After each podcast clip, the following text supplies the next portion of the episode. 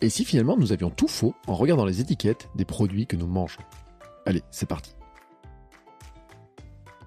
Bonjour à toutes et à tous et bienvenue dans ce nouvel épisode du podcast Sport et Nutrition. Je suis Bertrand Soulier, créateur du podcast Running Kilomètre 42 et j'ai créé ce podcast avec Happy des apiculteurs passionnés par la course à pied et amateurs de longue distance.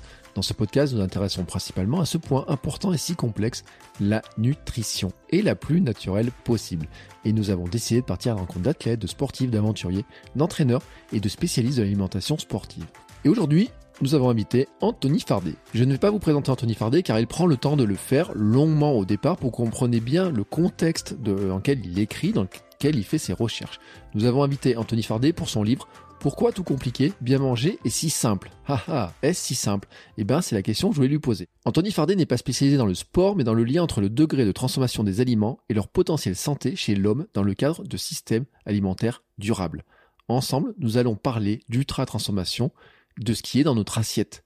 Qu'est-ce qu'il y a dans notre assiette et comment c'est ultra transformé et pourquoi notre mode de raisonnement est mauvais? Quand nous parlons de glucides, de sucre, de protéines, Anthony Fardet répond matrice alimentaire. Il nous explique ce qu'est le réductionnisme alimentaire, comment il a modifié l'étiquetage alimentaire et donc la fabrication des produits et abîmé la santé publique. La philosophie, puisque c'est bien le mot d'Anthony Fardet, est de nous faire comprendre comment et pourquoi manger vrai. Quelles sont les trois règles d'or, la règle des trois V, d'une alimentation saine et holistique et donc d'une santé globale. Vous allez peut-être découvrir les indices Nova et SIGA, ou en tout cas comprendre comment ils fonctionnent, et vous allez aussi comprendre comment cette démarche favorise notre santé, mais aussi une agriculture éthique et durable. Je suis certain qu'après cet épisode, vous regarderez votre placard totalement différemment. Allez, c'est parti. Bonjour Anthony. Bonjour Bertrand. Comment allez-vous? Ça va super bien, super début d'année, euh, très très bien. Très très bien. En plus, on peut le dire, euh, aujourd'hui on va parler d'un sujet qui est vraiment passionnant, sur lequel J'en alors je ne sais pas combien de fois j'ai entendu votre nom prononcé par ma femme qui fait des études de naturopathie et qui me dit vraiment dans le podcast il faut avoir Anthony Fardet, il faut avoir Anthony Fardet et moi après j'avais regardé un petit peu les livres etc et le dernier livre là euh, je pense qu'il est à mettre entre les mains de tout le monde mais vraiment de tout le monde et Merci. je vais vous raconter une anecdote parce que comme ça vous allez comprendre et puis ensuite je vous laisserai vous présenter. Ouais. Ce matin j'ai même ma fille à l'école et ma fille ce matin elle me dit papa qu'est-ce que je mange à la cantine à midi? Je dis bah on va regarder le menu. Elle me dit ah tu regardes le menu. Et en entrée, tomate bio. Mmh. Mmh. Et elle me regarde et elle me dit avec un doute, je dis oui c'est pas vraiment de saison etc et tout. Et après j'ai fait des recherches et j'ai même vu que normalement on n'a même pas le droit de vendre des tomates bio en France à cette époque de l'année. Alors là je me suis dit si dans les écoles et tout ça part comme ça et puis j'ai regardé après tout ce qui était transformé etc mais qui avait un petit logo bio. Mmh j'ai dit quand même, c'est compliqué, quoi. Ouais, c'est compliqué, ouais. Mais euh, comme on, aura peut-être l'occasion d'en parler, avec la règle des 3 V, tout va devenir très limpide, ouais. très limpide. Pour de la nutrition, et euh, quand on parle aux gens sur ce sujet-là, il y a rien qui est limpide. Et c'est d'ailleurs ce que vous dites dans l'introduction de votre livre. Alors, avant d'arriver dessus, je vais vous laisser vous présenter quand même, comme ça, les, on va poser le cadre. Mm. Et ensuite, on reviendra sur cette euh, la première phrase du livre, de l'introduction. Elle pose vraiment bien le cadre, je trouve. D'accord. Bah oui, je vais me présenter. Donc euh, ça fait quasiment pile poil que je, ça fait 24 ans que je fais de la recherche publique. Euh, j'ai eu une petite incursion dans une entreprise privée lors de mon postdoc après ma thèse, mais je suis resté à travailler dans, dans un institut public. J'étais détaché pour appliquer les résultats de ma thèse. Donc, euh, bon, pour faire simple, euh, pendant ces 24 ans, j'ai quand même eu un fil rouge dans mes recherches qui a toujours été présent. Qui doit correspondre un peu à ma génétique, je ne sais pas. C'est le lien entre la transformation de l'aliment, l'effet matrice, donc j'espère qu'on va parler parce que pour mm. moi c'est vraiment le concept clé de ce siècle pour euh, la nutrition, et le, le potentiel santé de l'aliment. Voilà. Donc comment, comment la transformation va modifier les matrices alimentaires et, et modifier en retour le potentiel santé de l'aliment. Et aujourd'hui, euh, je mène euh, des recherches sur transformation des aliments santé, mais dans le cadre de systèmes alimentaires durables. Voilà, ce qui nous a amené à élaborer la règle des 3 V dont on va, j'espère, parler aussi. Et puis avec un focus très prononcé dans ce cadre-là sur l'ultra-transformation et son impact sur la santé globale. Et depuis dix ans aussi, euh, un, un, sujet connexe de mes recherches, c'est le scoring des aliments. Mm. Euh, c'est quelque chose que j'étudie depuis 10 ans, qu'on a beaucoup publié sur le sujet. J'avais développé un premier score en 2011, mais j'étais un peu naïf à l'époque. Hein, euh, voilà, c'était vraiment le début, le tout début de mes réflexions qui m'a amené à, à aujourd'hui. Euh, et puis j'ai aussi contribué à un deuxième score qui cette fois-ci, euh, je pense, est le bon et euh, quel score SIGA. Et j'aimerais en dire quelques mots parce que c'est vraiment un score holistique et global euh, qui prend en compte tous les critères scientifiques établis et l'aliment dans, dans, sa complexité. Et ça c'est je pense important. Et puis pour terminer sur ma présentation bah après voilà. Donc je suis dans le comité scientifique de SIGA donc j'ai un lien d'intérêt mais SIGA est basé sur mes travaux donc c'est pas un conflit hein, c'est juste un lien d'intérêt dans le sens où euh, SIGA soutient mes travaux et puis moi je soutiens le score SIGA puisqu'il correspond à, ce que j'ai publié. Euh, je suis aussi dans le comité scientifique euh, d'une autre startup, MyChef, euh, MyChief is Smart, qui produit des solutions alimentaires durables. Euh, dans deux associations, Miam Nutrition pour euh, l'éducation à l'alimentation, la vraie alimentation, Complexus Care qui, a aussi intégré mes travaux, qui, réunit des, euh, qui réunit des professionnels de santé, chercheurs académiques, euh, qui, veulent développer la pensée holistique et complexe parce qu'on pense que c'est cette vision qui, est nécessaire pour le siècle à venir. J'ai aussi beaucoup écrit là-dessus et je suis aussi dans et ça j'en suis oui je j'en suis vraiment très très heureux très fier. Je suis dans le comité de chercheurs du programme alimentaire territorial du Grand Clermont Livradois Forez. Mm et euh, du centre d'excellence Jean Monnet Erasme pour la durabilité qui est basé à Clermont et qui euh, agit au niveau européen sur tout, toute la durabilité, pas seulement l'alimentation, mais aussi euh, ça peut être la durabilité de l'énergie, par exemple, entre autres. Voilà, je crois que j'ai fait j'ai bien fait le tour. C'est un sujet qui est extrêmement important parce qu'on parle beaucoup de, de, durable, etc. Alors, on est dans une dans une année d'élection présidentielle. Est-ce que c'est un sujet qui va arriver sur la table à un moment donné ou est-ce que c'est peine perdue? Ben, Le problème, euh, pour l'instant, j'en ai pas entendu parler. Mm. On est resté sur les questions que tout le monde a entendues à la télé depuis euh, ces quatre derniers mois. Euh, le problème de la durabilité, c'est que ça implique une vision à long terme et holistique. Donc, être durable, par définition, déjà dans le mot durable, il y a l'idée de long terme. Et ça peut paraître antinomique avec des gens qui veulent être réélus donc à court terme. Mm. Donc euh, c'est vrai qu'on manque.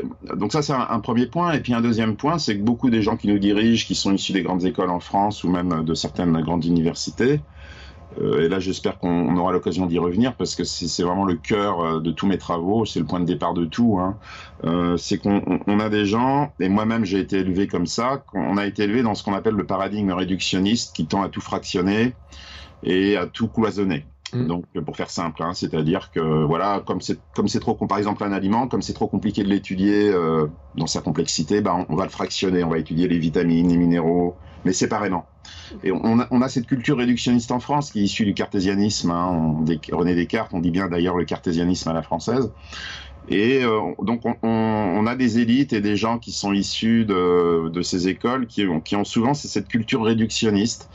C'est-à-dire qu'il y a deux conséquences délétères aujourd'hui qui nous mènent dans des impasses, c'est-à-dire un manque de vision à long terme, prendre de la hauteur et se projeter sur le très long terme, qui est plus caractéristique de la vision holistique, et donc la durabilité s'inscrit plutôt dans cette démarche. Et le fait d'accorder une importance euh, démesurée qui ne le mérite pas à des données réductionnistes. C'est-à-dire, par exemple, on pourrait y revenir avec les scores de composition dans le monde, c'est ça, c'est-à-dire que les États choisissent cet outil en accordant une, importance démesurée à des données qui sont en fait ultra réductionnistes et qui, euh, quand on les transcrit dans le réel, euh, n'ont pas d'impact en fait et peuvent même euh, avoir un effet contraire, c'est-à-dire dégrader la situation. Donc c'est ça les deux conséquences un manque de vision à long terme, de prendre de la hauteur et du recul, et puis accorder énormément d'importance à, à, des données scientifiques réductionnistes qui, et qui donnent des solutions cur souvent curatives et très réductionnistes, donc court-termistes, mais qui finalement ne, ne, résolvent rien à long terme parce qu'on se contente de, euh, de boucher les trous euh, de la coque, c'est-à-dire imaginer un bateau qui fuit, donc on bouche la coque à un endroit, ça fuit, le lendemain ça fuit à un autre endroit, on va reboucher la coque, mais la vision holistique va dire bah, il faut plutôt regarder le bateau dans l'ensemble et peut-être changer toute la coque. Ouais. Donc euh, voilà, j'ai votre question était très intéressante. C'est, je crois que la première fois qu'on me la pose d'ailleurs. Et je pense que c'est vraiment les racines de ça. Euh, c'est la pensée ultra-réductionniste dont je parle d'ailleurs dans mon dernier bouquin à la fin.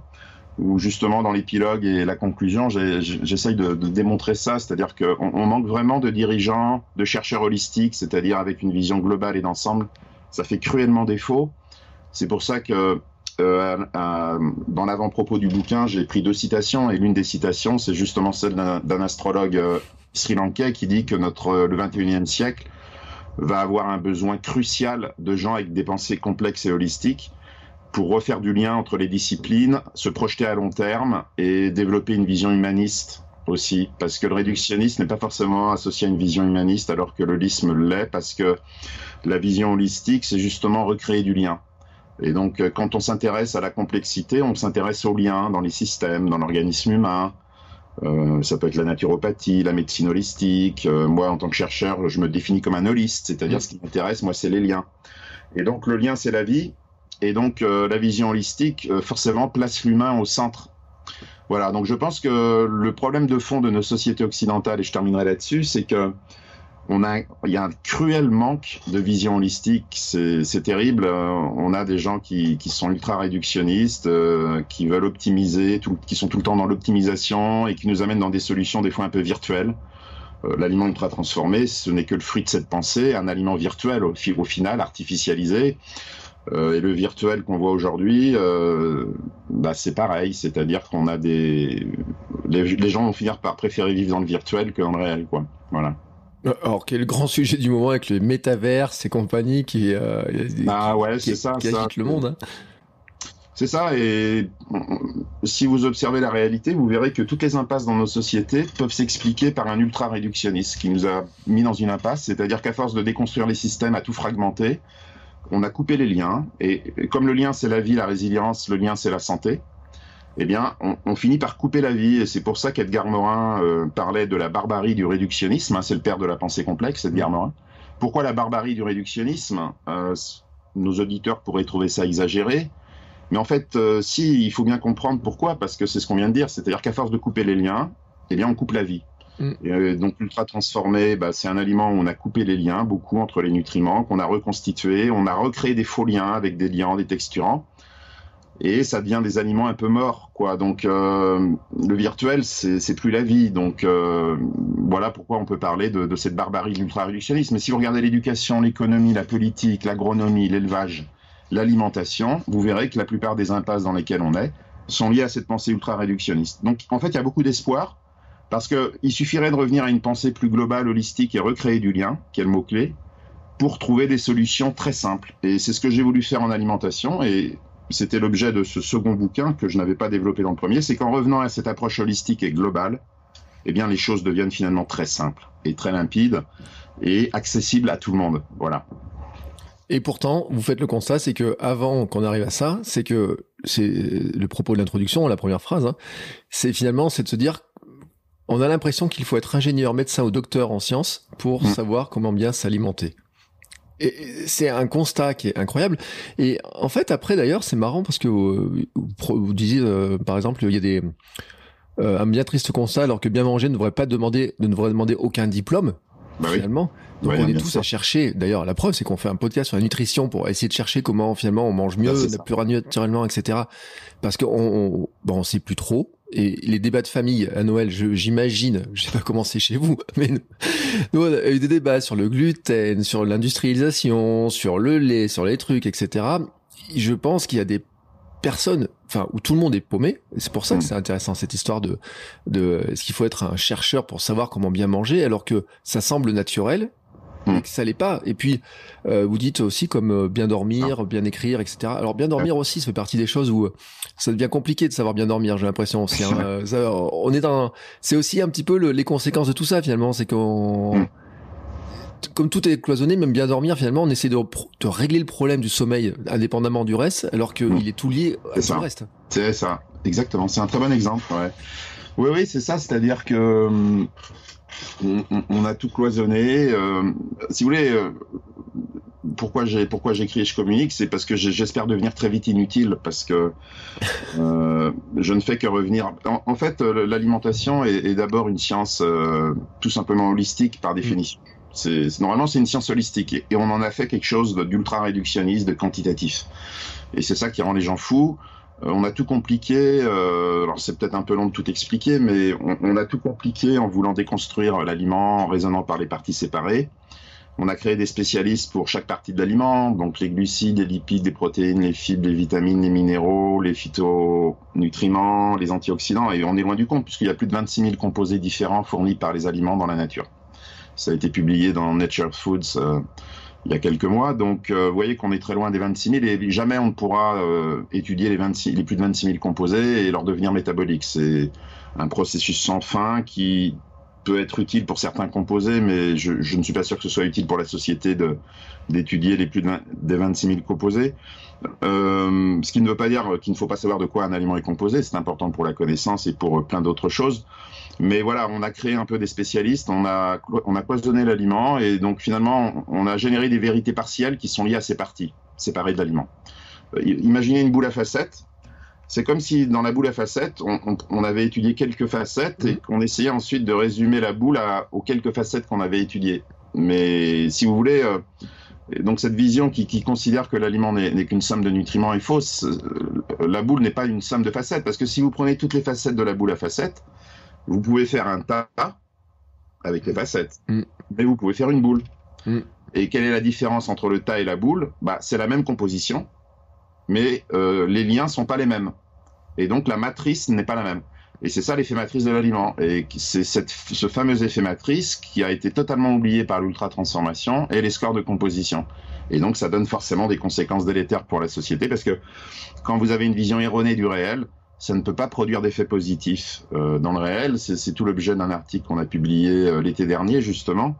Euh, plus le logiciel de pensée est éloigné de la réalité, bah, plus il va produire des effets néfastes dans votre vie. Par exemple, vous avez le droit de ne pas croire en la loi de la gravité. Mm. C'est votre droit. Hein. Personne, on est libre, mais sans doute que votre espérance de vie va être plus courte. C'est-à-dire que en sautant du septième étage, vous, vous, allez, vous risquez de mourir parce que votre croyance n'est pas en accord avec comment fonctionne la réalité. ça peut paraître anodin, mais en fait, c'est très très important. Et donc, il faut essayer de développer une vision de l'alimentation qui colle à la réalité et déjà dire aux gens qu'on mange des aliments et non pas des nutriments. Mm. Et euh, ça fait toute la différence. Et puis, euh, et voilà, et, et plus, plus les théories, euh, les concepts qu'on va obtenir en tant que chercheur dans l'alimentation seront proches de la réalité, eh bien, plus on va pouvoir développer des systèmes, des systèmes alimentaires durables et prévenir les maladies chroniques. Donc ça a été tout l'objet de mes recherches ces dix dernières années, c'est d'élaborer un nouveau cadre conceptuel, de l'alimentation qui me paraît plus en accord avec le réel parce que plus empirique. Donc euh, c'est pour ça que mon approche scientifique, j'ai pas eu l'occasion d'en parler au tout début, est, très empirique, c'est-à-dire euh, euh, on part du réel. Mmh. Ensuite, on induit, donc empirico-inductif, pour ceux qui pour aller voir sur, sous Wikipédia ce que veut dire la démarche empirico-inductive. C'est une démarche scientifique très très importante, mais qui est un peu négligée aujourd'hui. Donc on part du réel, on induit des nouvelles théories, et ces théories euh, qu'on élabore, c'est à partir des données collectées dans le réel. Alors qu'ils ne sont pas exhaustives, hein, parce qu'on euh, ne peut, on peut jamais collecter toutes les données du réel, ça n'est pas possible. Et donc on appelle ces théories soit unificatrices ou soit holistiques. C'est-à-dire qu'avec toutes les données qu'on collecte, on recrée du lien et on essaye de voir. Euh, et après, on peut tester cette théorie dans des conditions plus spécifiques. c'est ce qu'on appelle la démarche hypothético-déductive et voir si elle est valide ou pas. Par exemple, quand Newton voit tomber une pomme, Mm. Il induit la loi de la gravité. Donc il est dans, il est dans cette démarche empirico-inductive, vous voyez? Donc il y a des exemples très concrets. Et ensuite, euh, euh, pour voir euh, si, son induction, si sa nouvelle théorie est valide, il l'a testé entre la Terre et la Lune. Et voilà, et c'est comme ça que la loi de la gravité est devenue valide avec le temps et résiste au temps, dans le sens où il y a 2000 ans, quand vous sautiez du septième étage, vous, bah, aujourd'hui vous tombez pareil, 2000 ans après. Ça veut dire que la loi de la gravité euh, à, résister au temps et semble valide, puisque tout le monde peut la tester euh, dans sa vie. Donc cette petite diversion pour dire qu'en alimentation, euh, on a été tellement loin dans, cette façon de déconstruire l'aliment qu'on a développé plein de théories très partielles qui s'adressent à quelques parties de l'aliment et qui créent beaucoup de confusion et de contradictions. Et donc la confusion et la contradiction, elle est là, c'est-à-dire que on, génère des données réductionnistes qui finissent par se contredire, ce qui est normal. Euh, alors qu'on oublie de regarder l'ensemble en fait. On oublie de regarder l'aliment dans sa globalité et on se focalise sur quelques parties de l'ensemble. Et c'est comme ça qu'on vous vend tous ces aliments ultra transformés euh, sous couvert d'un nutriment supposé protecteur. Alors on va retrouver beaucoup d'ultra transformés justement dans, dans l'alimentation des sportifs, peut-être on pourrait y revenir. Mais euh, c'est toute la stratégie marketing de l'ultra transformation. On vous dit par exemple source de calcium, enrichi en fibres, en minéraux, en vitamines. Mais ce n'est qu'une partie de l'ensemble, une toute petite partie.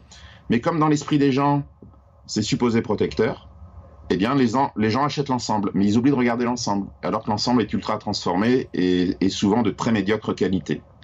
C'est ça le réductionnisme, c'est-à-dire on détourne votre regard sur une partie de l'ensemble pour vous vendre l'ensemble.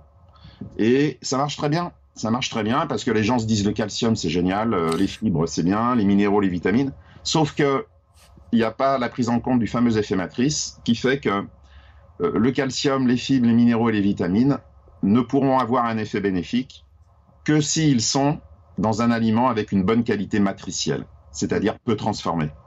Et donc, si je vous mets euh, dans une matrice ultra transformée, artificielle, artificialisée, comme on en voit de plus en plus pour les enfants, euh, de la poudre de perlimpinpin sous forme de minéraux, fibres, vitamines ou de calcium, euh, l'utilisation métabolique ne sera absolument pas la même que dans leur euh, matrice d'origine et naturelle, vous voyez? Mm. Donc en fait, il faut regarder, c'est la matrice, et donc la liste des ingrédients, parce que la liste des ingrédients, quand vous achetez des aliments, c'est le meilleur reflet de la qualité matricielle de votre aliment.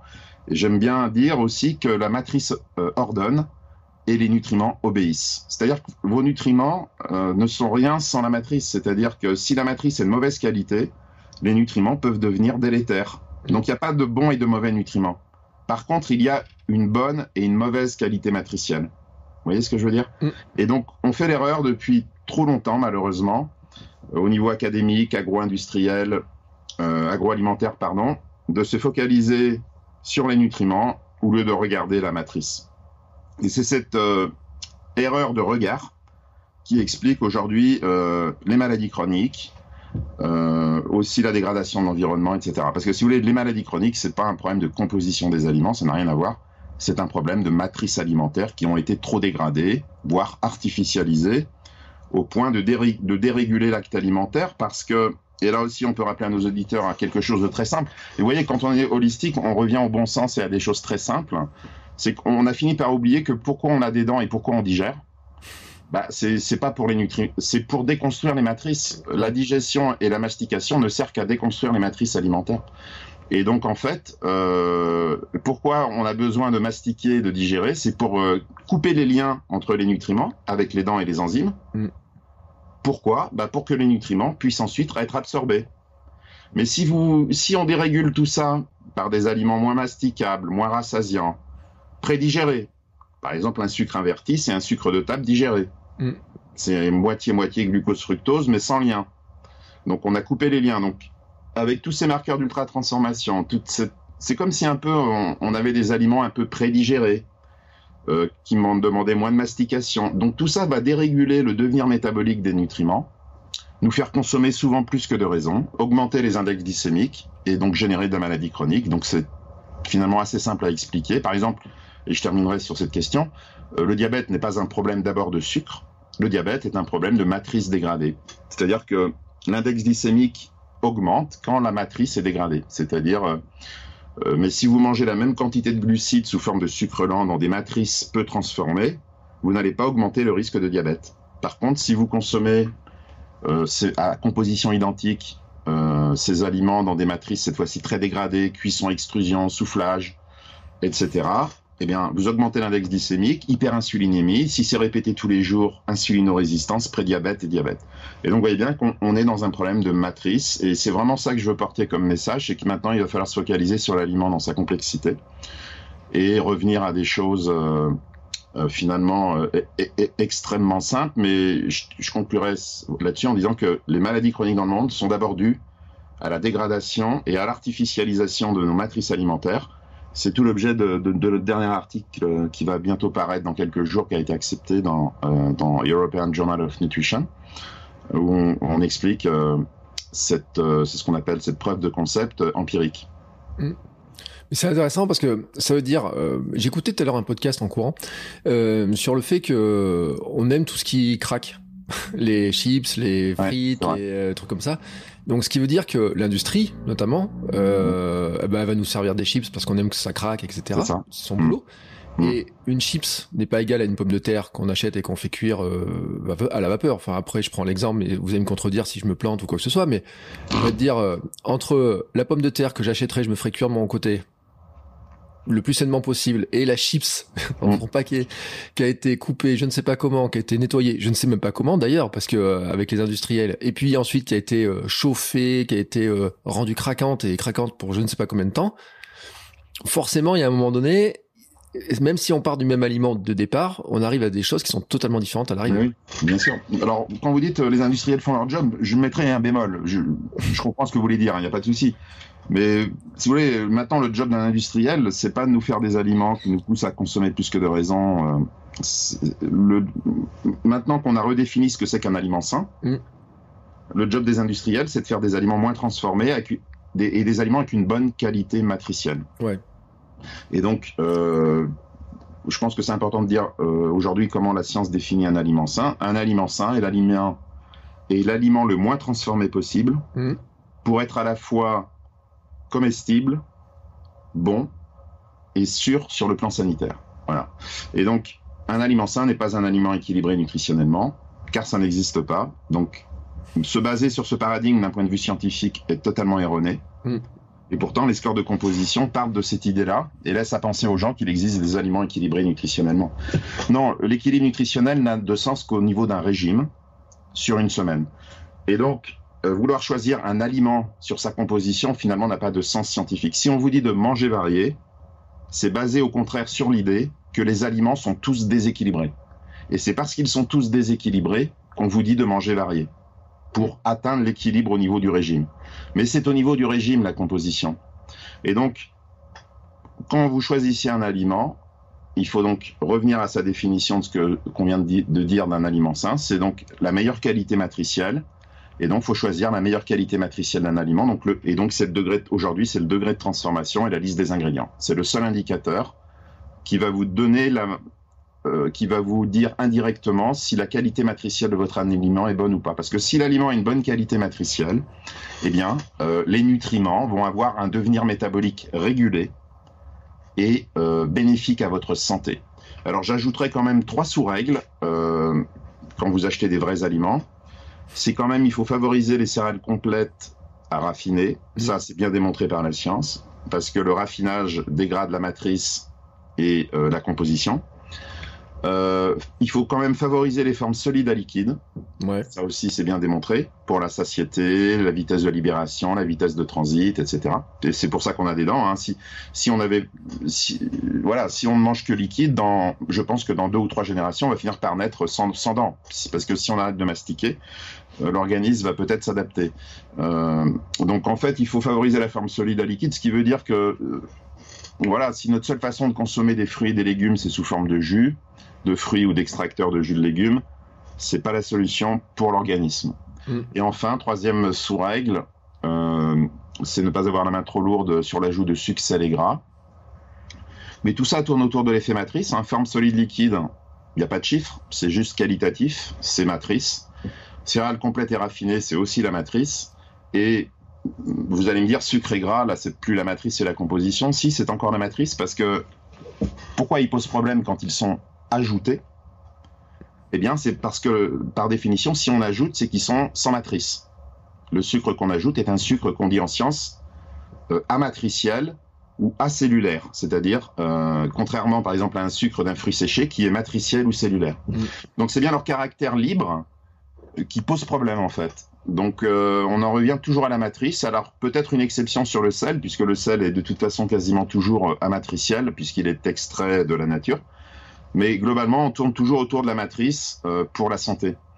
Et donc, euh, vous, donc, vous voyez, pour, on disait que bien manger est très simple. Il faut juste séparer d'abord les vrais des faux aliments, ultra transformés. Et dans les vrais aliments, euh, prendre en compte ces trois règles, c'est-à-dire féculent complet d'abord par rapport à raffiné, forme solide par rapport à liquide, et en cuisine, ajouter modérément du sel, du sucre et ou du gras. Voilà. Et il n'y a pas besoin d'en savoir plus. Là, vous avez tout ce qu'il faut pour euh, votre santé, mais aussi la planète. Voilà. Mm. Alors la, planète, on pourrait rajouter, euh, euh, voilà, si, possible, éventuellement bio, local et de saison et végétalisé. C'est l'objet de la règle des 3V. On parlera peut-être tout à l'heure. Ouais, mais j'ai envie de dire quand même l'industrie alimentaire, parce que elle, je sais pas combien elle représente de milliards en France. Et parce qu'on on la glorifie d'ailleurs en plus, on dit on a une super industrie agroalimentaire, le, fleuron, le fleuron etc. Mmh. Euh, par exemple, euh, ils font plus de yaourt, ils font des produits, euh, comment ils appellent ça? C'est même pas des produits lactés, je sais même plus comment ils appellent ça maintenant sur les trucs. L'autre jour, je me, je me, suis fait la remarque quand je cherchais des yaourts, euh, je regardais le truc. C'est quoi des desserts lactés ou non? Comment ils, Je sais même plus comment ils appellent ça. Ils ont changé le nom ça S'appelle, ça s'appelle les desserts lactés. Oui, oui, oui. Alors parce que le pour utiliser le mot yaourt, il faut répondre à une définition bien précise.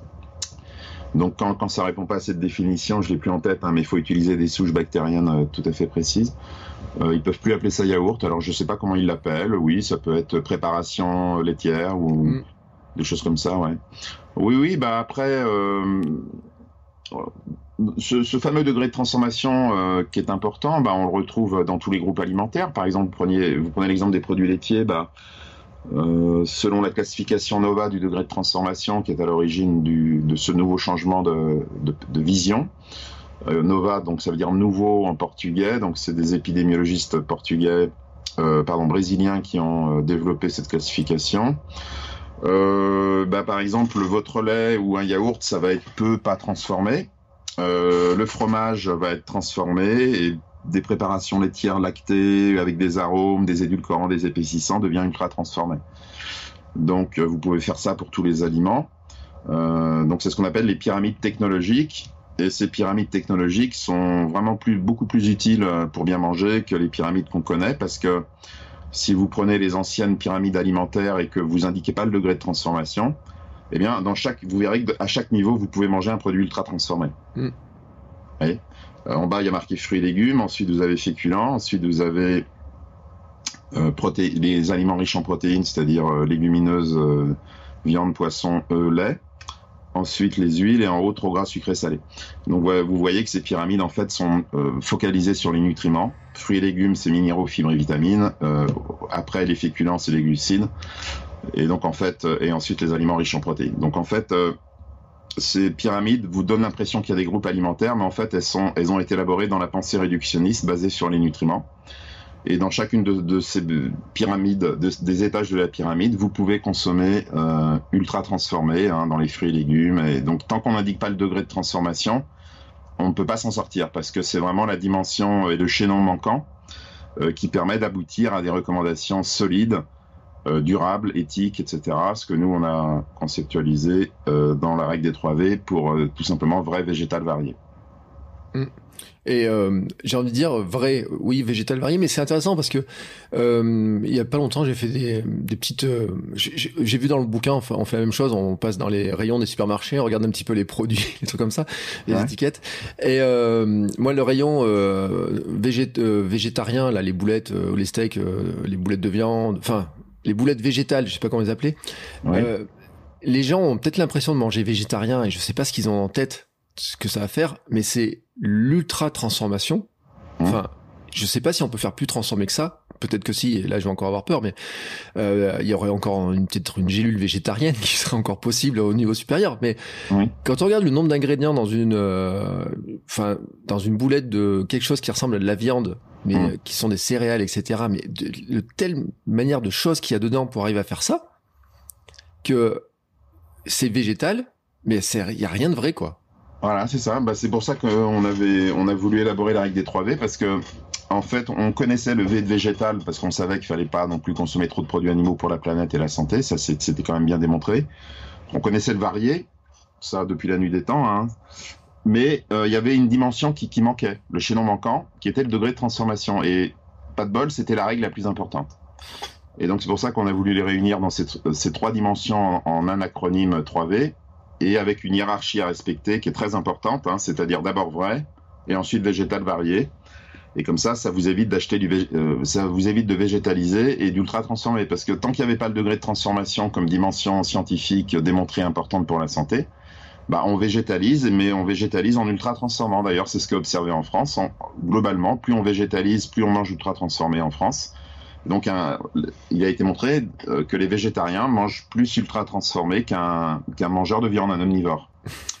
Donc, euh, ces produits végétaux ultra transformés, on va les retrouver dans les substituts de steak les steaks végétaux, les substituts de viande, les fromages. Mm. Et effectivement, on a des, on a même des aliments, si vous voulez, où il n'y a plus aucun euh, ingrédient noble, vrai ingrédient. Vous, n'avez plus que des recombinaisons de marqueurs d'ultra transformation. Donc des isolats de protéines, des isolats de fibres, des additifs, des colorants, des sirops, euh, des sucres ultra transformés, etc. Et c'est pour ça que cette règle du vrai est la plus importante, parce qu'en fait, euh, si vous mangez vrai, vous vous rapprochez d'une bonne qualité matricielle. Et c'est une fois que vous avez choisi votre bonne qualité matricielle d'aliments que vous pouvez végétaliser davantage et varier. Voilà. Mais c'est vraiment dans ce sens-là que ça marche. Parce que le végétal et le varié renvoient plutôt à la composition, c'est-à-dire l'équilibre produits animaux, végétaux et variés, c'est plutôt la composition. Mhm. Alors que le vrai, non, c'est d'abord la matrice. Et rappelez-vous, la matrice, c'est elle qui gouverne la composition et le devenir métabolique de la composition. Donc il faut d'abord commencer par euh, tout simplement revenir euh, vers du manger vrai, euh, des vrais aliments. Mais est-ce qu'on est capable de le faire? Parce que on a un degré de fainéantise en nous quand même et euh, l'ultra transformation, l'industrie. Euh, hier, je, je, faisais mes cours, chercher des légumes au rayon surgelé, je trouve du boulgour surgelé, déjà mmh. cuit ou je sais pas quoi, à côté mmh. du rayon euh, coquillette au beurre surgelé. Bon, moi c'est un truc qui m'a, ça, ça m'irrisse un peu le poil, etc. Parce que je me dis bon, quand même cuire du boulgour, ça me semble pas si compliqué que ça. Mmh. Mais s'ils le font, c'est qu'il y a des gens qui achètent, ou s'il y a des gens qui veulent ça et donc, quand on regarde un petit peu l'étiquette, c'est pas que du boulgour. En plus, il y, a des trucs, etc. Après, euh, pour un peu de rajouter un petit peu des petits trucs, des petits goûts, des choses comme ça. Mm. Mais ça, c'est c'est nous. Enfin, c'est notre euh, manque de courage pour se mettre mm. derrière les gamelles qui fait ça, en fait. Bah oui, oui. Je dirais oui et non. C'est-à-dire qu'effectivement, il y a eu d'abord. Euh, il faut bien comprendre comment est née l'ultra transformation mm. et je, je rebondirai sur votre question c'est que donc c'est né après-guerre. Il y a plusieurs facteurs qui expliquent l'ultra-transformation. D'abord, il y a effectivement euh, des sociétés de plus en plus néolibérales avec euh, l'argent au centre, hein, donc forcément tout, est vu à l'aune de l'argent et l'alimentation s'est mise au service d'un intérêt financier euh, de plus en plus gigantesque. il y a eu l'avènement du cracking alimentaire où on a commencé à craquer les aliments, leurs éléments constitutifs, et ces, ces éléments du cracking sont devenus très bon marché. Et l'industriel s'est vite rendu compte qu'avec tous ces éléments du cracking, euh, que ce soit des additifs ou des non-additifs, il pouvait modifier l'apparence du produit à des fins de rentabilité. C'est-à-dire que en exacerbant goût, couleur, arôme et texture, bah, c'est triplement rentable. Hein. C'est-à-dire que vous allez manger l'aliment plus que de raison. Tout le monde a fini un paquet de chips alors qu'il n'avait plus faim, juste pour euh, le plaisir sensoriel, euh, soit de l'arôme ajouté ou je ne, je ne, sais quoi, ou du craquant, comme vous disiez tout à l'heure. en plus, vous allez le racheter, et si l'enfant est ciblé très tôt, comme c'est ce qu'ils font avec les enfants, puisqu'ils consomment plus d'ultra transformés que les adultes en France, eh bien, on en fait des clients à vie. Donc, c'est très, ils se sont très vite rendus compte de la rentabilité, c'est-à-dire qu'on pouvait produire des aliments à, bas coût, très rentables. Il y a eu aussi l'accès des femmes au monde du travail, euh, qui a joué un rôle important. Alors, c'est pas évidemment, il ne s'agit pas de dire qu'il n'aurait pas fallu le faire. Au contraire, c'était une bonne chose, mais il n'y a pas eu de rééquilibrage au niveau du foyer, si vous voulez. Mm.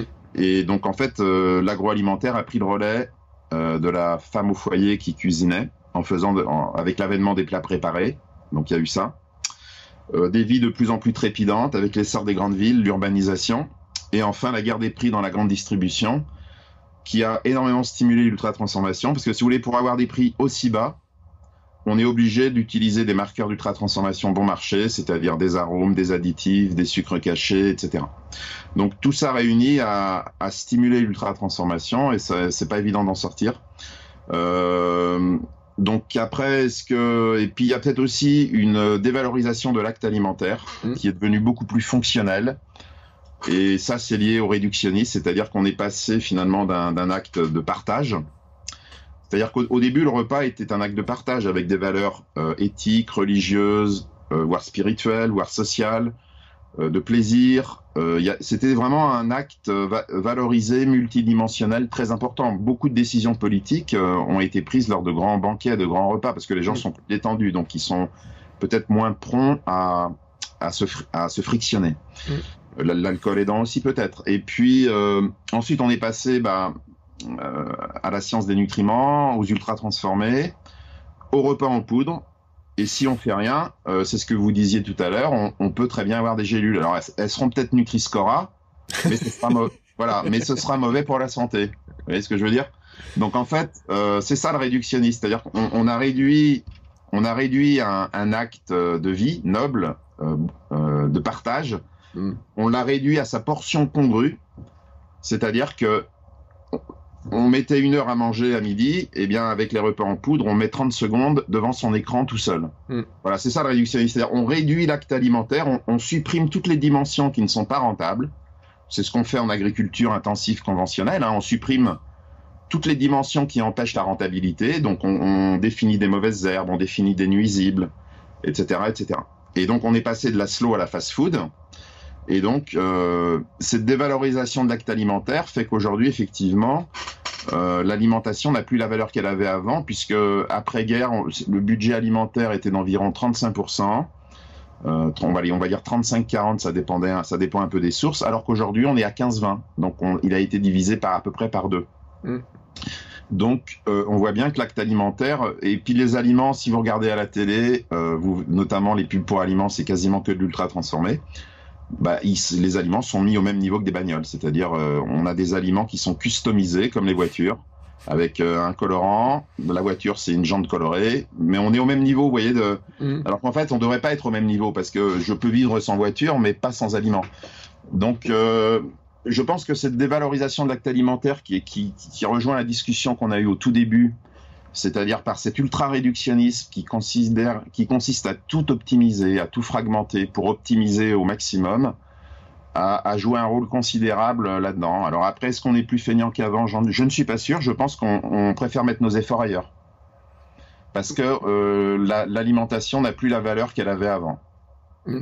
Je Et pense. pour- mais pourtant, ça n'engage que moi, évidemment. Oui, mais ça, ça joue un rôle essentiel parce que j'avais lu un jour, euh, et ça, je pense que vous pouvez me le confirmer, une étude qui disait que des pays, bon, les États-Unis sont réputés pour l'obésité, le Mexique aussi, euh, étaient des pays où, en fait, l'acte de manger à plusieurs Mm. n'existait quasiment plus euh, pour une bonne partie des gens, en tout cas, euh, Mm. était très réduit. Et donc, ce qui fait que, ce qu'on disait tout à l'heure, c'est que finalement, si on mange en 30 secondes devant l'écran, bon, déjà, euh, même si à la limite on mangeait un aliment qui soit pas transformé, déjà on le goberait au lieu de le mâcher. C'est ça. Donc ça aura pas le même effet de toute façon. Donc les dents, euh, la digestion, tout, tout ça, tout, toute la transformation du corps pour récupérer euh, bah, tous les nutriments, tous les éléments. Ça De toute façon, déjà, ça, ça cloche. Ça marche plus, quoi. Oui, un même repas mangé euh, en partage avec d'autres personnes n'aura pas le même effet sur votre corps que si vous mangez ce même repas devant la télé seul devant un écran. Alors, on sait par exemple qu'on mastique moins seul, c'est-à-dire qu'on avale plus vite. Alors que quand on échange avec d'autres personnes, on tend à mastiquer davantage. Et comme la mastication est un puissant régulateur de la prise alimentaire, voire de la satiété, enfin non, d'abord de la satiété et donc de la prise alimentaire, oui, oui, donc c'est ça la dimension holistique de l'acte alimentaire, c'est prendre en compte plein de dimensions euh, qui ont été oubliées, et notamment là vous, soulignez une dimension euh, qui a beaucoup été dégradée, c'est-à-dire partager un repas. Il est plus rare aujourd'hui dans, une famille de voir ch- chaque membre de la famille manger à son heure, de manière isolée. Donc il y aura l'enfant qui va manger à telle heure euh, avec son, écouteur ou devant un écran, euh, le papa devant la télé ou dans les transports en commun, et puis etc. Donc on en est un peu rendu là malheureusement. Donc euh, je pense que l'enjeu, au-delà de, de tout ce qu'on a dit, c'est quand même de revaloriser l'acte alimentaire. Évidemment, euh, à part l'éducation à l'alimentation, euh, de, de miser beaucoup là-dessus, ça va, ça va être compliqué d'inverser la tendance, c'est sûr. Mais moi, l'autre jour, je me sentais un peu comme un vieux con en disant, euh, elle en est trois dans la maison, on mange tous les trois en même temps. J'ai ça à ma fille qui a 4 ans. je dis non, mais on mange ensemble, etc. Je me sentais un peu vieux con de dire ça parce que j'ai l'impression de l'avoir entendu pendant des années des grands-parents, les parents qui disaient ça. Mais Ouais. en fait, finalement, c'est l'avenir. Bah, c'est l'avenir, ouais, parce que moi, si vous voulez, moi, euh, j'adore le moment du, de midi au travail parce que c'est l'occasion pour moi de rencontrer des gens. euh, et il n'y a rien de plus triste que de manger seul pour moi à midi. Et j'ai, bon là, des- j'ai été obligé un petit peu parce qu'on a des, des, des règles sanitaires très strictes au niveau de, de la cantine, mais euh, pour moi, euh, peut-être le repas, ça va être un moment où je vais rencontrer des gens avec qui je vais pouvoir parler, et sinon je les verrai pas et je parlerai pas Ouais. avec eux. Ouais. Donc euh, c'est quand même important. euh, L'alimentation, avant d'être la santé, faut pas oublier que c'est d'abord euh, l'humain et le plaisir.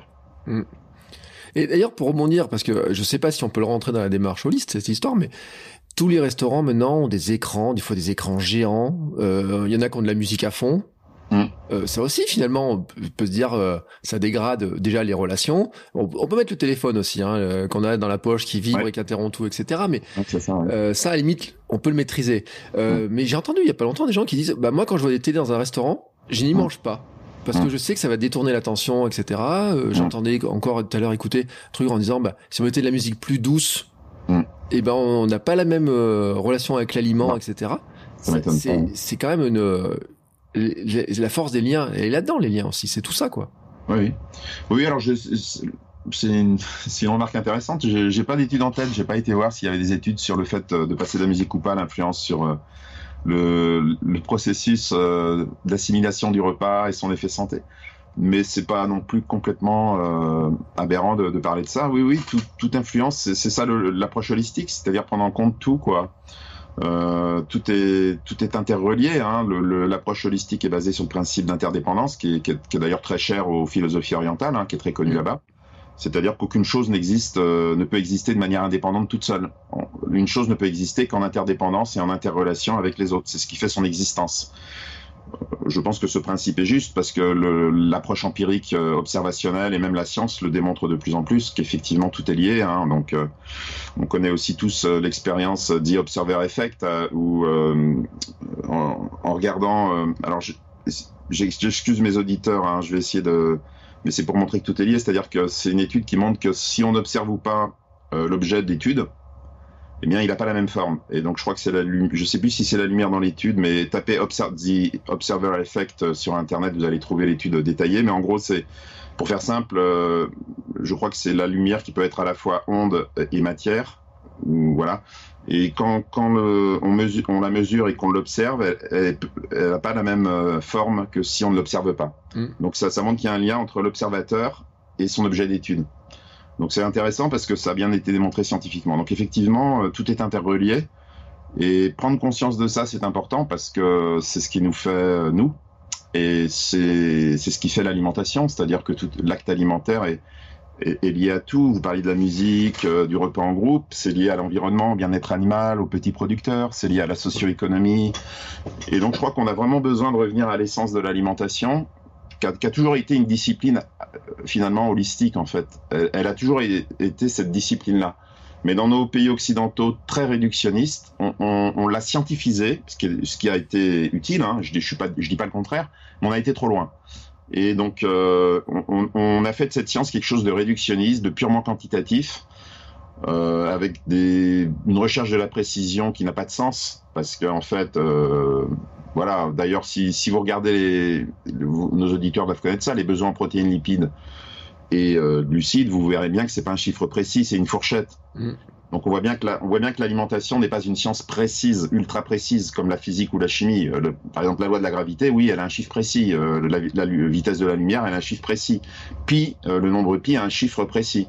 Mais par contre, dire euh, sur la planète, il faut consommer 50% ou 50,2% de calories sous forme de glucides ne veut rien dire. Donc, il faut faire attention. Les sciences de la vie, c'est pas les sciences physiques, c'est pas la chimie, euh, c'est pas des sciences réductionnistes et, purement quantifiables. C'est d'abord une science holistique et qualitative. C'est pour ça que nous, dans la règle des 3 V, on parle surtout de règles qualitatives. Hein. Vrai, végétal, varié, c'est très qualitatif. Les formes solides à liquide, on est dans le qualitatif. Vous voyez, raffiné, complet, on est dans le qualitatif. Mm. Et donc, on, voilà, on a voulu, en fait, ce que moi j'ai essayé de faire comme chercheur avec des, collègues aussi chercheurs, c'est tout simplement revenir à l'essence de l'alimentation, à ce qu'il a définissait au départ, et en fait rebrousser chemin et voir, voir à partir de quand on avait commencé à dévier. Et on a dévié avec l'ultra-réductionnisme et l'ultra-transformation. Voilà. Donc, euh, ce que les anglo-saxons d'ailleurs appellent le nutritionnisme, euh, le nutritionnisme ou réductionnisme nutritionnel, c'est-à-dire de vouloir tout expliquer par les nutriments ou quelques parties euh, séparées de l'aliment. Et donc, évidemment, ça ne fonctionne pas comme ça, donc on, on ne s'en sortira pas avec cette approche, ça c'est sûr. Et c'est là où, pour, on peut en venir au sport, on voit cette pratique-là dans le sport qui est impressionnante, où on dit, euh, bah, les gars en muscu vont dire qu'il faut prendre tant de grammes de poudre avec la protéine, avec euh, je ne sais quoi, quel, euh, il y en a tellement en plus. Euh, si pour tant de kilos de poids, etc., faut prendre tant de trucs, faut prendre tant de grammes de caféine toutes les deux heures pour courir. Enfin, on les a ces discours-là en fait. Mmh. Tout ça, c'est dans le sport. Enfin, le marketing du. Oui, parce qu'on est en l'idée d'optimisation, le sport. forcément, donc on, a une approche réductionniste qui est très liée à cette idée d'optimiser. Vous avez raison. Alors après, je suis pas spécialiste de la nutrition sportive, hein. alors euh, pas du tout. Hein. Euh, mais pour répondre à votre question, c'est vrai qu'il y a beaucoup d'ultra transformation dans la nutrition des sportifs, ça c'est clair. Après, euh, quand on sait que la qualité matricielle importe, je trouve qu'on manque quand même beaucoup de recul euh, à long terme sur l'alimentation des sportifs. C'est-à-dire qu'il y a très peu d'études euh, qui, qui va mesurer de manière euh, interventionnelle. C'est un peu un peu délicat parce qu'on peut pas intervenir pendant 10 ans sur des milliers de sportifs, ça coûterait beaucoup trop cher et peut-être éthiquement on pourrait pas le faire. Mais on n'a pas beaucoup, beaucoup d'études d'observation épidémiologique sur euh, l'alimentation des sportifs et santé sur 20, 10, 20, 20 ans. Et il faut faire, euh, voilà, donc euh, après chacun fait ce qu'il veut, mais comment dire? Moi j'ai quand même vu des reportages et discuté avec des sportifs qui, qui, ont arrêté tout, toute la nutrition sportive ultra transformée, qui reviennent à des vrais aliments et qui se portent très bien. Hein. moi j'ai vu des, des, reportages avec des sportifs végétariens qui mangeaient des vrais aliments et qui, qui ont voulu arrêter tout ce que tout ce que moi j'appelle de la chimie comestible en fait. Hein. Ouais. Euh, donc euh, bon voilà, faut faut faut revenir quand même à la base. Euh, après ça ça peut pour un sportif de très haut niveau, on, on peut éventuellement comprendre qu'il ait besoin d'optimiser, donc qui passe peut-être par des euh, des astuces euh, d'ultra transformation, pourquoi pas Ça, j'avoue que j'ai pas de recul, euh, je, je voudrais pas me prononcer là-dessus. Mais pour un sportif du tout venant, je pense qu'il faut quand même être vigilant sur ce qu'il met dans son corps tous les jours et que probablement qu'on se porte tout aussi bien et qu'on a des performances physiques tout aussi bonnes en mangeant des vrais aliments. Mais c'est c'est ce qu'on prône en fait nous de, de notre côté puisque euh, et on se rend compte en fait. J'ai eu dans le podcast euh, une invitée qui euh, a monté qui Manjaro en mangeant des pastèques euh, et en buvant de l'eau de mer. Bon après ça c'est vous savez le fameux eau de Quinton. Ouais, euh, je, de ça, ouais. je, je sais pas d'ailleurs si par exemple l'eau de Quinton si je sais pas si elle est dans le score SIGA si elle était euh, catégorisée Mmh, Quel niveau elle aurait? Parce que ça ressemble à de l'eau de mer, mais il faut il faut la filtrer, il faut la nettoyer, faut la. Elle est, c'est pas de l'aliment naturel. C'est c'est quoi l'eau de Quinton en fait euh... bah, C'est de l'eau euh, de mer, mais qui est alors qui est officiellement qui est mmh, comment dire euh, prise très pro, en profondeur. Donc après, mmh. euh, j'imagine qu'il faut quand même la filtrer parce que même en profondeur, d'ailleurs, toutes les cochonneries de notre industrialisation du monde qui doivent traîner. Euh, je me dis, enfin, même ça qui semble être vendu comme quelque chose de naturel, finalement, à un moment donné, pour qu'ils deviennent euh, alors je sais pas je peux pas dire comestible mais sain à l'échelle euh, que tout le monde puisse en acheter sans être malade sans avoir de risque de maladie. Il y a quand même un filtrage il y a un traitement etc à limite même j'ai envie de dire de l'eau par exemple. Euh, mm. nos eaux qu'on a y compris alors là on est en Auvergne mais on pourrait dire de la Volvic. Mm. elle est traitée. Elle est euh... oui oui alors je sais pas comment je sais pas si s'il y a pris en compte la transformation de l'eau. Je crois qu'on a eu des discussions là-dessus effectivement euh, je faudrait que je rediscute avec eux. Honnêtement, là, vous me posez une colle sur l'eau, euh, mais il me semble qu'effectivement, on avait discuté qu'une eau naturelle, enfin, qui n'a mm. subi aucun traitement, ne sera pas classée au même niveau qu'une eau qui aura été filtrée ou, ou je ne sais quoi, ou chlorée, ou, ou auquel on va rajouter des minéraux de manière artificielle. C'est vrai que l'eau, l'eau, l'eau aussi, hein, ça peut paraître paradoxal dit comme ça, mais l'eau, l'eau a aussi un degré de transformation, effectivement, c'est très juste. Ouais, ouais. Bah euh, oui, euh, alors, c'était quoi la question de départ euh, Bertrand, non, il n'y avait pas de question particulière. Non, c'était l'observation qu'effectivement, euh, il y a des sportifs qui pouvaient faire des efforts très intenses en, en consommant des aliments finalement. Euh, oui, assez peu transformés. Ouais, assez peu transformés. Pas du tout transformés, etc. Euh, bon, par exemple, on a fait un épisode avec Vanessa Morales pour pour la citer, qui est, c'est vrai que elle m'a dit, elle a transformé son alimentation, mais vers du très naturel. Hein, son, mmh. euh, puis on a eu son, son coach en, euh, aussi dans le podcast qui disait effectivement euh, de redécouvrir certains produits. Euh, alors après, même si, par exemple, moi, ça me pose toujours une question. Je vais prendre un exemple, mais euh, peut-être que vous n'avez pas le chiffre, peut-être peut vous voyez pas comment le faire, mais par exemple, moi, j'adore le beurre cacahuète. Mmh. Bon, beurre cacahuète, c'est transformé. Mmh. Oui. Je mange des cacahuètes ou mon beurre de cacahuète, il est quand même pas si mal que ça? Bah, les cacahuètes, euh, selon le degré de transformation et SIGA, les cacahuètes brutes seront forcément SIGA 1 ou SIGA 2 si elles ont été grillées. Euh, après, le beurre de cacahuète va basculer dans quelque chose qui va être euh, probablement. Alors, s'il n'y a pas de marqueur d'ultra transformation, on reste dans du SIGA 3 ou du SIGA 4. Mm. Sachant que, évidemment, l'idée c'est que c'est le moins transformé possible, donc euh, de SIGA 1 jusqu'à SIGA 7. Euh, sachant que SIGA 6, euh, pardon, SIGA 5, 6, 7, c'est trois niveaux d'ultra transformation différents. Non, après, euh, si vous faites vos choix alimentaires toujours dans le cadre des 3V, euh, ça vous donne le cadre pour ne pas faire d'erreur en fait. C'est-à-dire que euh, le beurre de cacahuète, donc il faut du vrai, donc non ultra transformé, première règle. Ensuite, végétalisé, bah là vous êtes végétal. Et ensuite varié, c'est-à-dire que ça veut dire que votre source de, gras, il va falloir la varier, c'est-à-dire ne pas manger toujours le même en fait. Voilà tout simplement. Et puis, euh, et puis dans ce cadre-là, qui est un cadre très simple, euh, on peut pas vraiment se tromper dans nos choix alimentaires en fait. Hein. C'est, par exemple, il y en a qui me disent les huiles. Oui, l'huile est un ingrédient culinaire. Euh, donc, si vous la variez et qu'elle n'est pas ultra transformée, il n'y a aucun souci, quoi. Mm. Euh, tout à l'heure, vous avez parlé du calcium qui est ajouté dans certains produits. Euh, ça me fait penser, par exemple, aux laits végétaux, qui n'ont plus le droit d'être appelés laits végétaux d'ailleurs, parce que l'industrie laitière a demandé à ce que ça s'appelle plus des laits végétaux. C'est ça. Euh, mais je pense que tous les laits végétaux, on rajoute dedans une algue pour le fameux calcium. Et de le jour, je me suis posé la question, je me suis dit, mais en fait, ça sert à quelque chose ou c'est juste du marketing? Parce que est-ce qu'il y en a assez? Est-ce que par rapport à ces histoires de matrice, finalement, peut-être qu'il sert à rien du tout ce calcium qui est rajouté cette algue dedans? Vous m'avez mis le doute. Vous êtes sûr que là, c'est pas plutôt pour euh, des alginates ou des épaississants qui mettent ça, non? Ben. Euh, calcium? je sais plus que le, le, lequel c'est. Euh, il y a une algue qui est vraiment qui fait partie des sources de calcium. Alors. D'accord. Ah ok. Le, parce qu'après derrière, par contre, c'est vrai qu'ils mettent un épaississant. Alors en général, il y a toujours un épaississant qui est rajouté derrière, mais il y a une algue justement qui permet d'ajouter du calcium. Et je me disais bon, l'algue en hein. elle-même elle est naturelle. Bah, si, si l'algue n'est pas ultra transformée, ça reste un ingrédient noble. Enfin, quand je dis noble, entre guillemets, ça veut dire euh, pas trop dénaturé. Euh, non, mais pourquoi pas À partir du moment où c'est des ingrédients. Euh, parce que vous parliez de naturel, en fait, tout à l'heure, mais. Mm. Il faut, je pense qu'il faut dire à nos auditeurs que tout est naturel, tout vient de la nature. Si vous voulez, la pièce dans laquelle je vous parle, mes ordinateurs, ça mm. vient de la nature. La bombe atomique vient de la nature. Mm. Donc la vraie question, c'est pas naturel ou pas naturel, ce qui ne veut pas dire grand-chose. La vraie question, c'est quel est le degré de transformation de la nature. Mm. Le mot degré, c'est le mot degré qui compte. C'est-à-dire jusqu'à quel point peut-on transformer la nature sans que ça n'altère la santé globale, c'est-à-dire notre santé, la planète. Bon, on voit que la bombe atomique, c'est pas un degré qui est très réjouissant puisque ça peut détruire la planète euh, entière. Mm.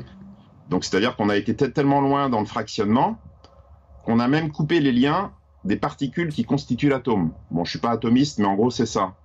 Donc, euh, on voit bien que d'aller trop loin dans la transformation, ça peut générer des, conséquences négatives.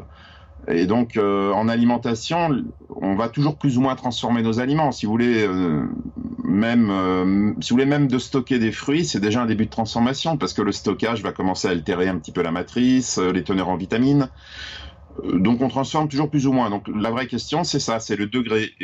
Et si vous voulez, la réponse que, que nous donne la science aujourd'hui sur toutes les études euh, sur l'ultra-transformation, c'est que le degré qui ne semble plus acceptable pour la santé euh, globale, c'est-à-dire humaine et planétaire, eh bien, c'est cette espèce de cracking d'ultra-transformation où on, a tellement déconstruit les liens eh bien qu'on finit par générer des effets négatifs pour la santé humaine et planétaire, parce que on n'a pas eu le temps d'en parler, mais on pourra en reparler une autre fois. Mais l'ultra transformation n'est pas aussi associée à des systèmes alimentaires durables.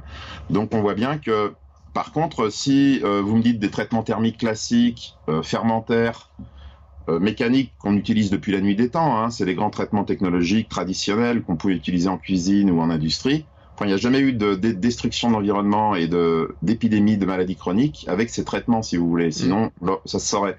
Donc, on voit bien que ce, ce degré de transformation restait acceptable pour la santé, même si, d'une manière ou d'une autre, en transformant on va quand même toujours un peu diminuer les teneurs en minéraux, en vitamines, parce que c'est inévitable. Mais ça restait, si vous voulez, acceptable pour la bonne santé, à la fois planétaire et humaine. Et donc, voilà, donc je pense que... Parce qu'on entend souvent le mot naturalité, tout ça, mais ça veut pas tant dire grand-chose que ça. Donc, c'est bien le mot degré qui, compte vraiment, en fait. Hmm. Hmm. Donc, un arôme naturel ou de synthèse, nous, pour SIGA, c'est un marqueur d'ultra-transformation, même l'arôme naturel, parce que le degré de transformation reste très élevé. Hmm, je comprends. Euh, et, c'est là après aussi. Alors c'est intéressant hein, justement. Euh, j'ai écouté un jour quelqu'un qui disait que SIGA allait mettre encore un, niveau de parce que on voit des scores partout. Soyons hmm. Il y a des scores partout. Ah oui. le Nutri-Score, il est maintenant sur tous les produits. Et il, est pas encore il est pas obligatoire, mais on voit quand même qu'il y a des trucs qui sont un petit peu louches. Celui qui s'intéresse à cette histoire-là, il se dit euh, comment ça se fait que ce truc-là, une Nutri-Score A ou B, et que celui-là ne l'est pas, alors que pourtant dans les compositions, et c'est là où près où on peut avoir un débat sur le sur les choses. On peut se dire que l'industrie maîtrise bien les choses aussi peut le truquer finalement. Oui, mais pourquoi elle peut le truquer? Parce que, parce que l'algorithme est trucable. Et pourquoi l'algorithme est trucable Parce qu'il est basé sur euh, une vision euh, ultra réductionniste mm. et presque erronée de l'aliment. C'est-à-dire que euh, pour, les scores de composition sont le fruit de la pensée ultra réductionniste. Donc, si vous voulez, il faut, comme, comme on vient d'expliquer que cette pensée ultra réductionniste qui coupe tout, qui fractionne tout, génère de la maladie mm. à travers l'ultra transformation, on, on, comprend aisément qu'on va pas pouvoir utiliser le même logiciel pour les prévenir. Mm. C'est comme si je disais la haine mène à la guerre et avec la haine, euh, je vais apporter la paix. Non, euh, les scores de composition et l'ultra-transformation ne sont que les deux faces d'une même pièce. D'ailleurs, on voit bien que les scores de composition, d'abord, ils soutiennent aujourd'hui avant tout les aliments ultra-transformés et la chimie comestible. D'ailleurs, euh, un grand groupe agroalimentaire vient de, mettre sur le marché une boisson végétale qui est constituée que de marqueurs d'ultra-transformation et qui est Nutri-Score euh, une, une, entreprise émergente qui fait des steaks, des substituts de viande, vient de proposer un substitut de viande Nutri-Score. Mm. Ce n'est que de la chimie comestible. Donc on voit bien, mais c'était facile à, c'était facile à prévoir parce que le logiciel de pensée est le même que ce qui a mené à ces aliments. Donc 57% aujourd'hui des Nutri-Score AB euh, d'origine, des aliments d'origine industrielle sont ultra transformés. Et dans, dans l'offre pour enfants, on a même des chiffres beaucoup plus élevés. Par exemple, il y a une étude qui vient d'être sortie euh, euh, il y a une semaine euh, dans, le journal Nutrients, où ils ont montré que sur plusieurs milliers d'aliments pour enfants, dans le Nutri-Score B, plus de 92% sont ultra transformés. Donc, si vous voulez, on ne peut pas faire ses choix alimentaires sur la composition. Sinon, on arrive à ces aberrations et on arrive à de la chimie comestible qui est mieux notée que des vrais aliments qui n'ont jamais posé de problème pour la santé, comme des fromages ou, ou des huiles. Et même dans une même catégorie, ça ne marche pas puisqu'on a des fromages ultra transformés qui sont mieux notés que des fromages traditionnels, alors qu'il faut surtout pas aller vers ces euh, fromages pour enfants ultra transformés qui sont de la chimie comestible. Donc même dans une catégorie, ça ne fonctionne pas, contrairement à ce qui est dit. Donc c'est normal que ça ne marche pas parce que le logiciel de pensée ne correspond pas au réel. Et le problème, c'est que plutôt que de se dire on va changer le logiciel et aller vers des, un, un logiciel holistique comme ce qu'on a fait avec SIGA, on force la réalité à vouloir rentrer absolument dans le logiciel. Mm. Donc ça pousse les industriels à créer de nouveaux aliments virtuels pour rentrer dans le logiciel, pour être Nutri-Score 1. Mm. Ou ça pousse des industriels à encore plus trafiquer leurs aliments pour avoir une meilleure note. Parce qu'en fait, il faut absolument rentrer dans le logiciel. Mais comme le logiciel ne correspond pas forcément à un régime sain, ça ne peut entraîner que des choses négatives pour la société et notre alimentation. C'est-à-dire qu'on est en train de niveler par le bas la grande diversité de notre alimentation avec un score à, à 8 composés, 8 composantes. Vous savez, il y, a, deux siècles, on avait fait la même chose avec les talons calories. On avait nivelé toute l'alimentation avec les calories. Mm. Donc 500 kilocalories de la bouffe américaine au début du 19e siècle avait la même valeur que 500 kilocalories euh, d'un régime italien, d'un immigré italien. Mm. On, on, avait rationalisé l'alimentation et on avait tout ramené aux calories. Et c'est catastrophique parce que ça n'a rien à voir de consommer 500 kilocalories euh, de fast-food, d'un hamburger, et 500 kilocalories d'un plat traditionnel euh, méditerranéen. Mm. Rien à voir pour la santé. Et donc le Nutri-Score fait la même chose, sauf qu'au lieu d'avoir que des calories, on a euh, 7 composés en plus. Mais comme il n'y a pas l'effet matrice qui est pris en compte, ça ne peut amener qu'à des aberrations parce que, par exemple, on peut dire aussi, euh, trop sucré, salé, gras ne veut pas dire grand-chose. Si vous voulez un fruit séché, par exemple, une figue séchée contient trois fois plus de sucre mm. qu'un soda. Ouais. Et pourtant, le soda est, réputé euh, trop sucré, ce qui est vrai, est associé au diabète de type 2, mais pas le fruit séché. Mm. Donc c'est quoi la différence? Pourquoi il y en a un finalement? Pourquoi celui qui contient trois fois moins de sucre peut causer plus de problèmes pour la santé que celui qui en contient trois fois plus? Parce que dans la figue séchée, vous avez ce qu'on appelle un sucre matriciel, mm. dans une matrice. Alors que dans le soda, c'est un sucre libre. D'ailleurs, l'OMS parle bien de sucre libre. Donc dans le mot libre, eh bien, ça veut dire sans matrice s'il est libre. Et donc on est bien toujours dans le même paradigme. Pourquoi les fromages ne posent pas de problème pour la santé alors qu'ils sont riches en saturés? Parce qu'en fait, ce sont des acides gras saturés matriciels qui viennent d'une matrice peu transformée, fermentée, et qui, dans le cadre d'une alimentation euh, tout à fait classique, ne pose aucun problème pour la santé. Et vous avez des fromages qui ont même plus de sucre et de, euh, pardon, de sel et de gras mm. que les ultra transformés, pourtant jugés trop salés, sucrés, euh, trop gras. Mm. Donc, vous voyez, il faut sortir de, du tout nutriment. J'aime bien dire, on ne sait plus à quel nutriment se vouer. Ouais. C'est vrai.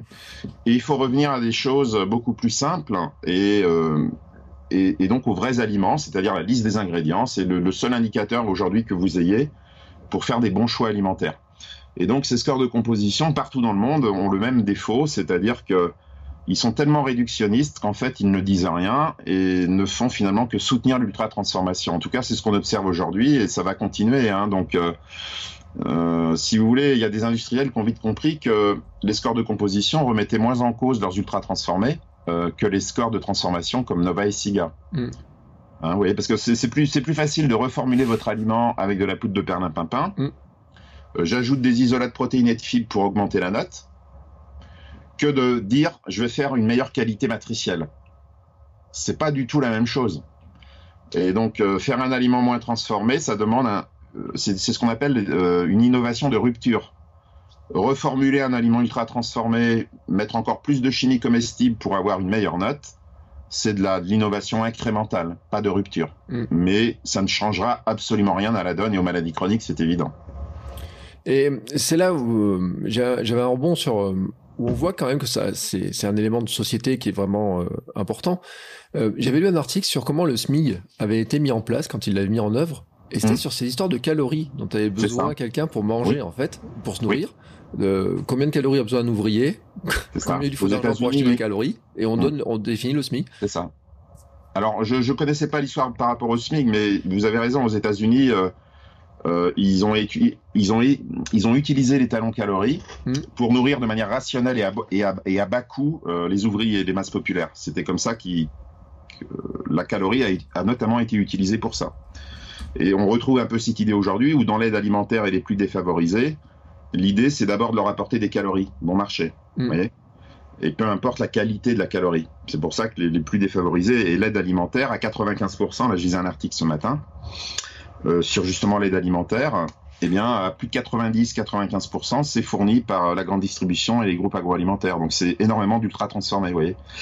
Parce qu'il y a l'idée qu'il faut d'abord se remplir le ventre avec des calories et on n'est pas très regardant sur la qualité des calories. Pourtant, le, plus important, c'est la qualité des calories, c'est-à-dire la matrice, la qualité matricielle des calories.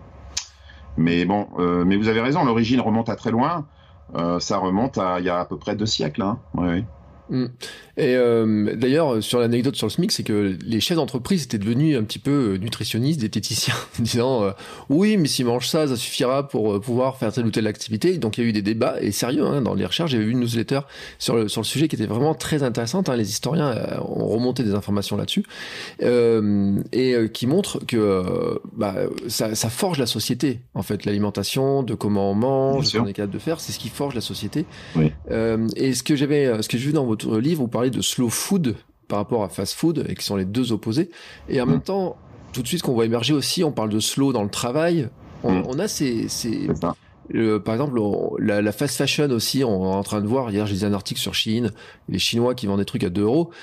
C'est là aussi, on est en train de se dire, euh, il y a un truc, on est allé trop loin dans le, dans le fast, et mm. on est en train de revenir dans le slow. Et finalement, il y a est-ce qu'il y a une génération, est-ce que la génération, euh, les jeunes, ils sont plus sensibles à ça en fait?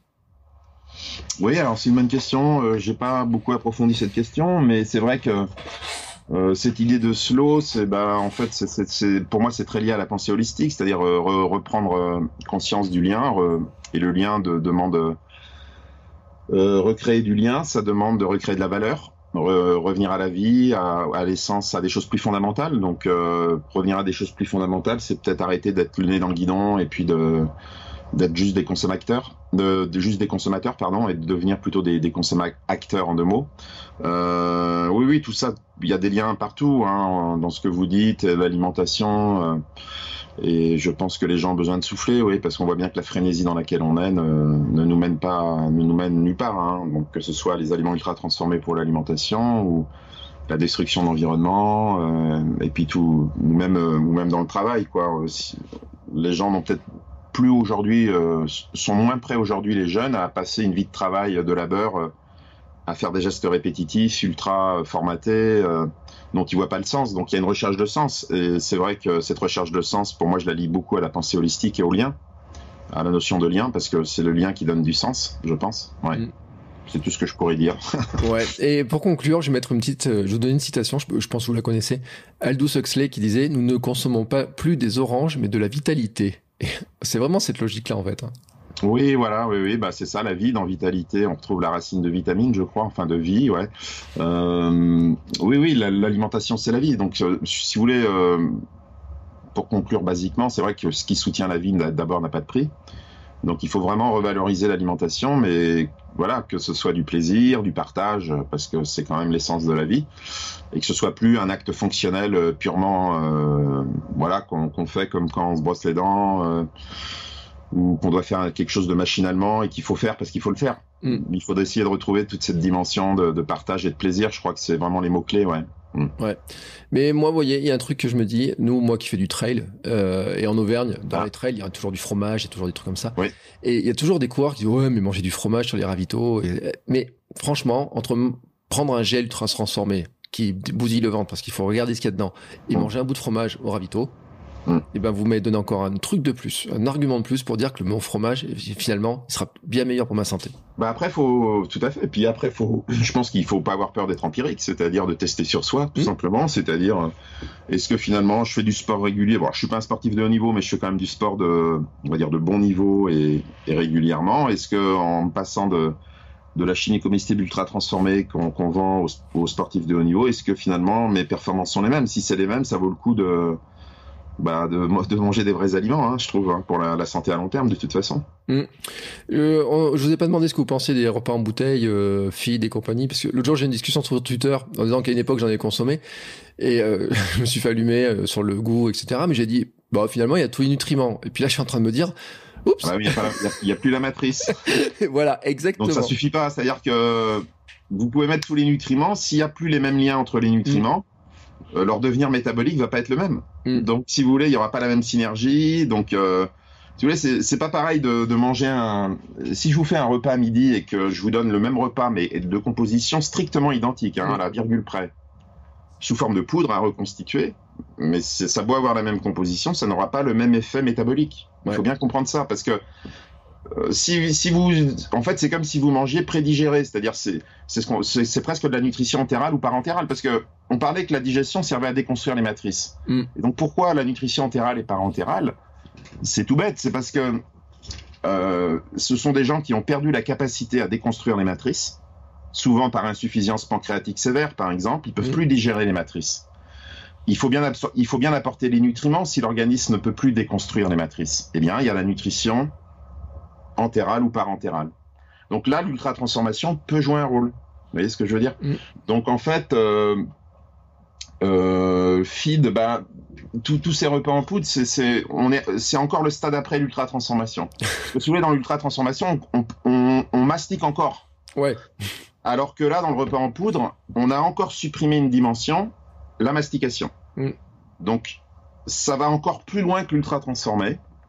Et le stade ultime, euh, c'est le schéma dans, mon bouquin, euh, c'est la gélule. C'est-à-dire qu'on va encore plus loin que le repas en poudre. On vous vendra des, gélules Nutri-Score et vous pourrez les avaler, les avaler en 10 secondes sans mastiquer.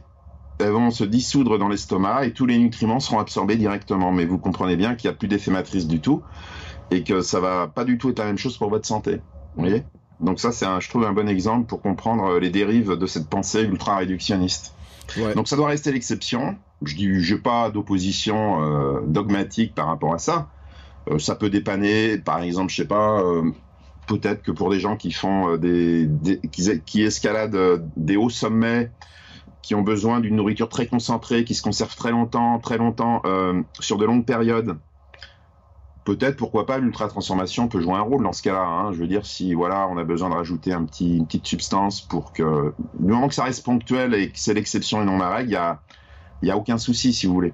Ouais, et c'est vrai qu'on en a parlé sur des sur des épisodes autour des expéditions polaires par exemple où ils transportent 40, 60 kilos de Bah oui. d'alimentation, de, de pactage, etc. Euh, alors quand c'est avec un chien encore ça à peu près, mais quand c'est sur le dos et il faut porter 20 kilos, ben c'est là qu'on est content de se dire, il vaut mieux que faire fondre un peu de neige pour mettre dans de la poudre que de devoir trimballer, euh, j'allais dire un gigot, mais Ouais, l'eau, l'eau, l'eau, l'eau, ça pèse, hein, l'eau, Voilà. ça pèse. et c'est vrai que ça, ça correspond à des logiques, mais en fait ils partent pas en expédition pendant toute l'année et c'est ça reste sur des moments, de, alors certains ou- c'est deux mois, mais ça reste sur des moments qui sont assez courts. Oui. Euh, de même que tout à l'heure je parlais sur le trail hein, en, en blaguant, mais c'est vrai que le moi ça me désingue systématiquement le ventre. Alors pour ça que j'aime bien euh, les, des trucs plus naturels, etc. Parce que j'ai fait mon expérimentation, je sais aussi ce qui ce qui fonctionne, ce qui fonctionne pas sur moi. Euh, c'est vrai le truc de se dire faut tester par soi-même, regarder Mhm. aussi ce qui fonctionne, ce qui fonctionne pas. Oui, parce qu'on est le meilleur témoin de, de ce qu'on ressent. Mm. Et euh, on finit toujours le podcast par quand même euh, un petit moment. Est-ce que vous avez une recette préférée? Alors, qui va cumuler les fameux 3V là? Euh, ah, euh, bah après, euh, les, les 3V, c'est trois dimensions génériques euh, qu'il faut prendre en compte quand on fait ces régimes. En fait, c'est, plus des règles et des lois que, que- qu'un régime. Ouais. Après, le, le- à chacun. Alors, peut-être pour nos auditeurs, euh, fin, à la fin du mois va paraître un livre de recettes et de régime 3V euh, pra- euh, très, très, très pratique avec plein d'idées recettes co-écrit par Siga et, et Pamela Ebner de Siga, donc qui va être publié le dernier jeudi, euh, le 28, pardon, le 27 janvier. Donc, euh, il sera accessible, basé sur la règle des 3V avec plein de recettes pratiques que j'ai que j'ai préfacées. Euh, après, moi, bah, voilà, le- les règles du régime 3V, c'est de végétaliser davantage, de varier davantage et et de réduire l'ultra transformé. Donc après, c'est les seules questions à se poser. est-ce que, est-ce que je vais végétaliser un peu plus? Je vais essayer de, de moins consommer d'aliments ultra transformés. Je vais varier un peu plus. Euh, bon, en gros, la règle végétale, dans l'idéal, hein, c'est vraiment un idéal. Évidemment, on n'est pas là pour euh, pour faire la morale aux gens, mais dans l'idéal, c'est de ne pas dépasser trois produits animaux euh, par jour maximum. Les, la règle vraie, pour l'instant, par précaution, c'est un ou deux produits ultra transformés grand maximum par jour. Mm. Euh, après, moi, mes recettes préférées, j'aime beaucoup dans les desserts le riz au lait, je l'ai souvent dit parce que j'ai- je sais pas pourquoi, j'ai toujours aimé ce dessert. Et puis après, dans les, les plats que j'aime bien, j'aime beaucoup, euh, j'aime beaucoup le, le poulet aux pommes de terre sautées et puis le, le petit salé aux lentilles. et ben voilà. Et ben, eh, comme quoi. C'est dit. C'est dit? Non, mais Par contre, euh, par contre, je crois qu'on on n'a pas donné le nom de mon, mon bouquin. Euh, oui, non, mais c'est vrai. Mais c'est pour ça que là, c'est le moment où on va rappeler en fait, parce Oui. que le livre, euh, en fait, on va dire le nom des livres. Comme ça, vous, je vous laisse dire le, parce que les Oui, gens, oui, une bah, fois qu'ils ont pris un, je pense qu'ils prendront l'autre, parce qu'ils seront intéressés partout, euh, et que c'est, c'est intéressant de voir un petit peu la démarche, etc. Euh, parce que on l'a compris, parce qu'à un moment donné, j'ai fait vous dire, vous êtes euh, chercheur, vous êtes philosophe, c'est, Alors oui, je suis chercheur. Après la philosophie, je pense qu'on on peut tous l'être. Mm. Tout le monde s'intéresse. euh, je pense que c'est pour moi c'est une discipline transversale. euh, bon, je pense que tout le monde peut a une part de philosophie en soi. hein. Moi, je me suis intéressé à, à la philosophie dans les sciences parce que comme je voyais comme je voyais que les choses ne marchaient pas, euh, j'ai voulu creuser et en creusant, bah, on, finit par arriver à la philosophie de la science forcément. Et c'est de là que tout est parti sur les approches holistiques et réductionnistes. Mais euh, euh, oui, donc en fait, donc les deux bouquins grand public que j'ai écrits, c'est le premier en 2017 qui s'appelle Halte aux aliments ultra transformés, mangeons vrai, voilà, qui est évidemment toujours valable. Et puis le deuxième qui est paru euh, fin, euh, fin novembre 2021, c'est Pourquoi tout compliqué, bien manger si simple, qui est on va dire euh, dans le premier bouquin on, ouvre des portes et dans le deuxième on, approfondit des pistes ouvertes avec aussi quatre ans de recul. Hein, donc il y a eu beaucoup de choses qui se sont passées en quatre ans entre 2017 et 2021. Et puis, si vous voulez, le- la narration est totalement différente. C'est-à-dire vraiment dans le deuxième, on a voulu insister pour donner des clés aux gens et qu'il n'ait plus besoin de gens comme moi. Parce que je, pense qu'il y en a beaucoup déjà qui n'ont pas besoin de gens comme moi et c'est tant mieux. Mais c'est euh, comment on a tout compliqué en fait? Que- que- quelle est la raison pourquoi c'est devenu compliqué? Et puis ensuite, bah, comment on peut rendre les choses plus simples? Bah, Tout simplement en revenant à l'essence de l'alimentation. Donc c'est pour ça qu'on a appelé ça euh, Pourquoi tout compliqué, c'est la partie 1 et Bien manger si simple, c'est la partie 2 en fait. euh. Et puis donc le 27 janvier, Euh, Pamela de SIGA, donc avec qui je travaille depuis maintenant 4 ans, SIGA, hein, donc euh, j'ai vraiment été là depuis les origines puisqu'ils ils se sont servis de mes travaux pour créer SIGA. Mm. Et eh bien Pamela, qui est là aussi depuis le début, euh, sort un bouquin sur les 3V, mais très pratico-pratique avec des recettes, quelques rappels évidemment, sur des conseils alimentaires très concrets. Donc je pense que ça va vraiment être très intéressant. Et il y aura une BD qui va sortir aussi sur mon premier bouquin qui a été fait pour mm. les enfants. Mm. Euh, donc je vous donnerai la date quand je l'aurai. Pour l'instant, je ne sais pas quand il va sortir, mais il devrait sortir ce premier semestre 2022. Euh, donc voilà, beaucoup de choses, euh, je pense, accessibles du, des plus petits aux plus grands et des moins diplômés aux plus diplômés. Ouais, c'est intéressant de, le dire aussi parce que vous le rappelez dans le livre, il y a des pays dans lesquels cette ultra transformation, vous citez le Brésil, l'Uruguay, le Pérou, ont introduit cette logique-là dans la santé publique en fait de des. Oui, il y a des, pays qui commencent. Euh, la France aussi. Hein, je trouve que ça a été courageux de la part de la, de la HSCP, le Haut Conseil de santé publique, en 2000. Alors que je me rappelle bien la date, je crois que c'est 2018 ou 2019. Il faudra vérifier le rapport de, de la HCP qui, qui a apporté une recommandation transversale, donc transversale hein, au PNNS, Programme national nutrition santé, c'est-à-dire de réduire à l'horizon 2021, donc c'était on va dire plutôt 2023, de 20 euh, la consommation d'aliments ultra transformés. Donc, ce qui est quand même, je trouve, intéressant. Après, euh, ce qui va manquer, c'est la hiérarchie de l'info, c'est-à-dire que ça, ça devrait être la première recommandation, mm. c'est-à-dire, euh, puisque c'est le vrai, hein, la plus importante. Donc, je pense qu'on va y venir de toute façon petit à petit. oui, alors l'Uruguay, le, Brésil en 2014 a fait les premières recommandations alimentaires basées sur les pyramides technologiques et la classification Nova, ce qui était courageux. Donc, c'est un guide qui est très qualitatif, très holistique, qui parle très très peu de nutriments. Parce que finalement, en préventif, on n'a pas besoin vraiment de parler des nutriments. En curatif, oui, pour euh, l'hôpital, euh, des maladies métaboliques, oui, là, l'approche est utile. Euh, éventuellement en préventif pour définir les besoins nutritionnels, le, manger varié, mais c'est pas l'essentiel en fait. Hein. Donc c'est d'abord le manger vrai. Et puis, je sais que le Canada a prononcé le mot, Israël aussi. je sais que l'Inde y réfléchit. Donc c'est en train d'avancer. Euh, mais il va falloir du courage parce qu'on est vraiment dans un changement de rupture. Mm. Euh, et si vous voulez, euh, voilà, il y a une remise en cause d'un système très dominant, très puissant, qui est le système de l'ultra transformation. Donc, si vous voulez, ça va être un, ça va être un, beau combat qui n'est pas gagné d'avance et qui passera sans doute aussi par bah, des émissions comme la vôtre pour sensibiliser, l'éducation, la sensibilisation. Voilà, je pense que ça passera vraiment par là parce que je vois pas d'autre façon de d'avancer que par euh, que par la société en fait. Hein. Ouais. Et, j'ai une dernière question, mais je voudrais pas relancer trop longtemps la discussion. Mais quand même, on est dans une période Covid, ça fait deux ans. On parle beaucoup d'immunité. Est-ce qu'on en parle assez, je sais pas d'ailleurs, de comment finalement l'immunité par l'alimentation, le rôle de comment on mange a un rôle sur l'immunité. Euh, ça aussi dans le débat finalement, parce qu'au début je parlais de débat public où on a des éléments qui manquent, mais ça aussi finalement on peut, on peut se poser la question. Oui, tout à fait. Oui, vous avez raison. Le, traitement de la prise en charge de la Covid a été très réductionniste. Mm. C'est-à-dire, on, identifie un virus, on détermine un vaccin avec une cible hyper précise, tellement précise que dès qu'il mute, le vaccin peut devenir inefficace. Parce que l'inconvénient, alors je dis pas, je, suis pas contre le réductionnisme, hein, on, en a besoin. Mm. Mais voilà, le, risque c'est que à force, si on est trop précis, bah, euh, dès qu'il va muter, bah, il va plus marcher. Ça peut être le risque. Euh, alors je dis pas qu'il donc évidemment le vaccin était, est utile et a empêché beaucoup de formes graves, tout ça, mais c'est vrai qu'il a manqué aussi en complément, je dirais, mm. une approche plus préventive et holistique. C'est-à-dire que j'aurais aimé entendre des discours sur le mieux manger, l'immunité, etc. Parce que moi j'ai pris par exemple euh, les taux de mortalité, euh, bon, j'ai pas refait le calcul depuis 2021, euh, mais à l'été 2021 où j'ai terminé mon calcul, j'avais pris les taux de mortalité par Covid les, des 35 premiers pays. Mmh. Et je les avais mis au regard euh, de la vente d'ultra transformés dans ces pays. Mmh. Et on a une corrélation qui est positive. Alors, ça ne veut pas dire qu'il n'y a que ça qui joue. Hein. Euh, on est bien d'accord. Il y a d'autres facteurs, plein d'autres facteurs, c'est multifactoriel.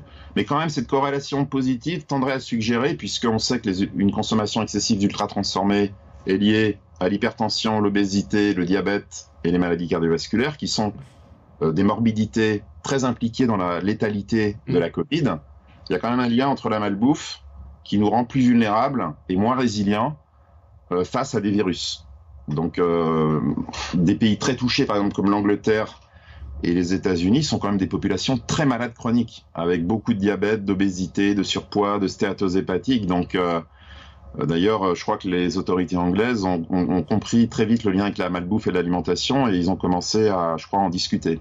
Je ne sais pas où ils en sont, mais donc oui, une, population qui est moins malade chronique est forcément plus résiliente euh, à des attaques virales. Donc, c'est intéressant entre guillemets, évidemment de faire un lien entre ce qu'on appelle des maladies transmissibles et chroniques non transmissibles. Donc là, on voit bien qu'il y a un lien aussi. C'est-à-dire que, euh, voilà, quand on a un organisme très robuste avec euh, un très bon système immunitaire lié à une très bonne alimentation, entre autres, ou à beaucoup d'activités physiques, on va être plus résilient forcément euh, à des maladies transmissibles.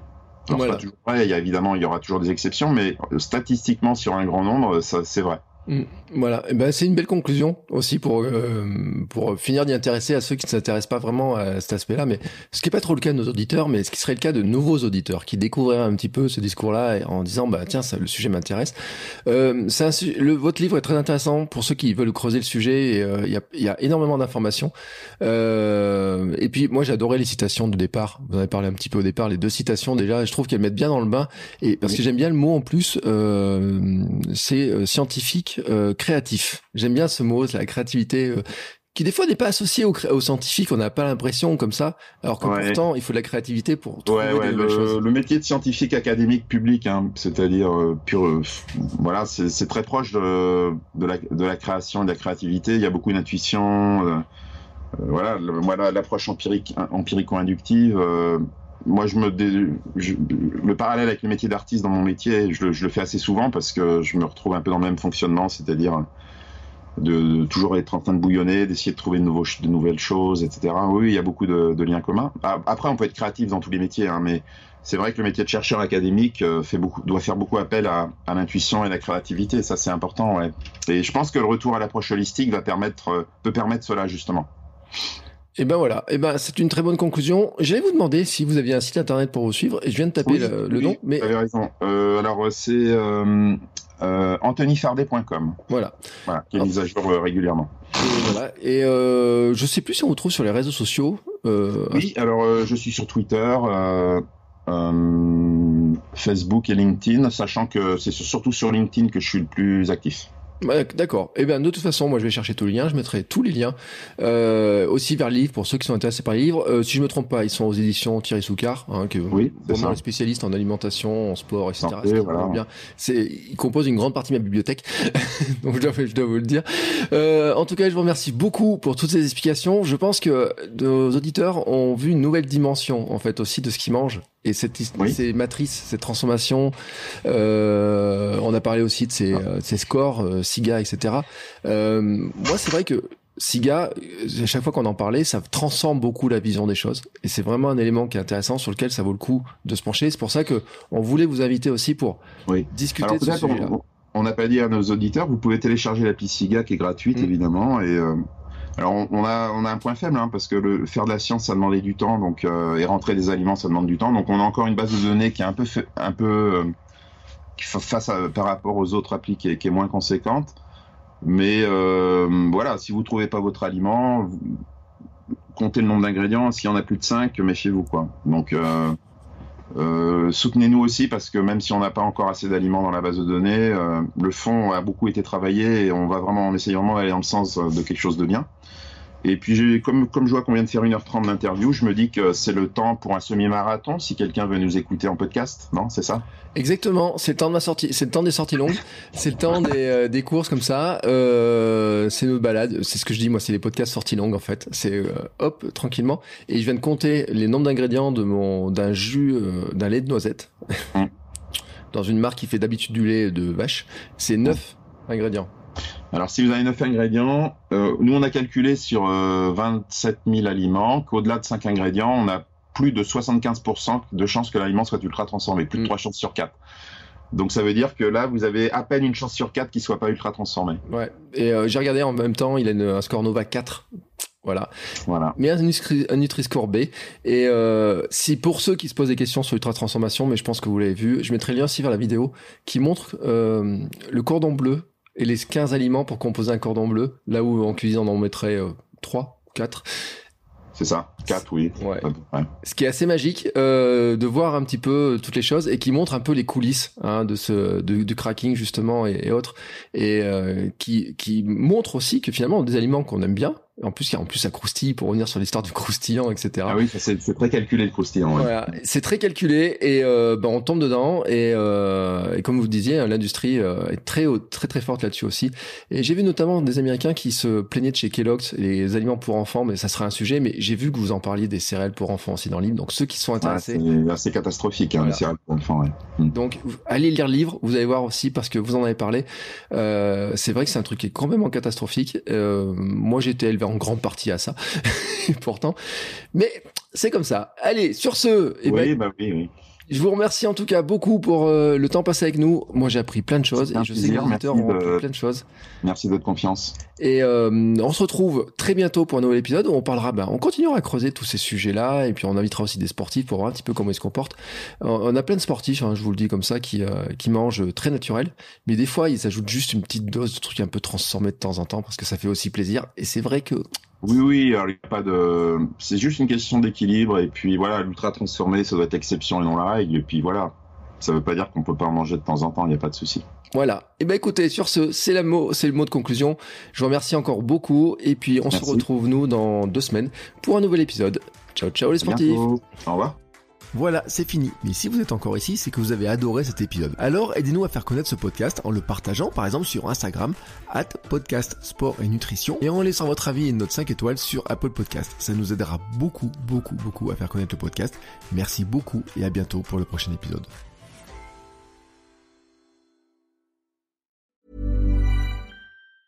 Planning for your next trip? Elevate your travel style with Quince. Quince has all the jet-setting essentials you'll want for your next getaway, like European linen, premium luggage options, buttery soft Italian leather bags, and so much more. And it's all priced at 50 to 80% less than similar brands. Plus, Quince only works with factories that use safe and ethical manufacturing practices. Pack your bags with high-quality essentials you'll be wearing for vacations to come with Quince. Go to quince.com slash trip for free shipping and 365-day returns.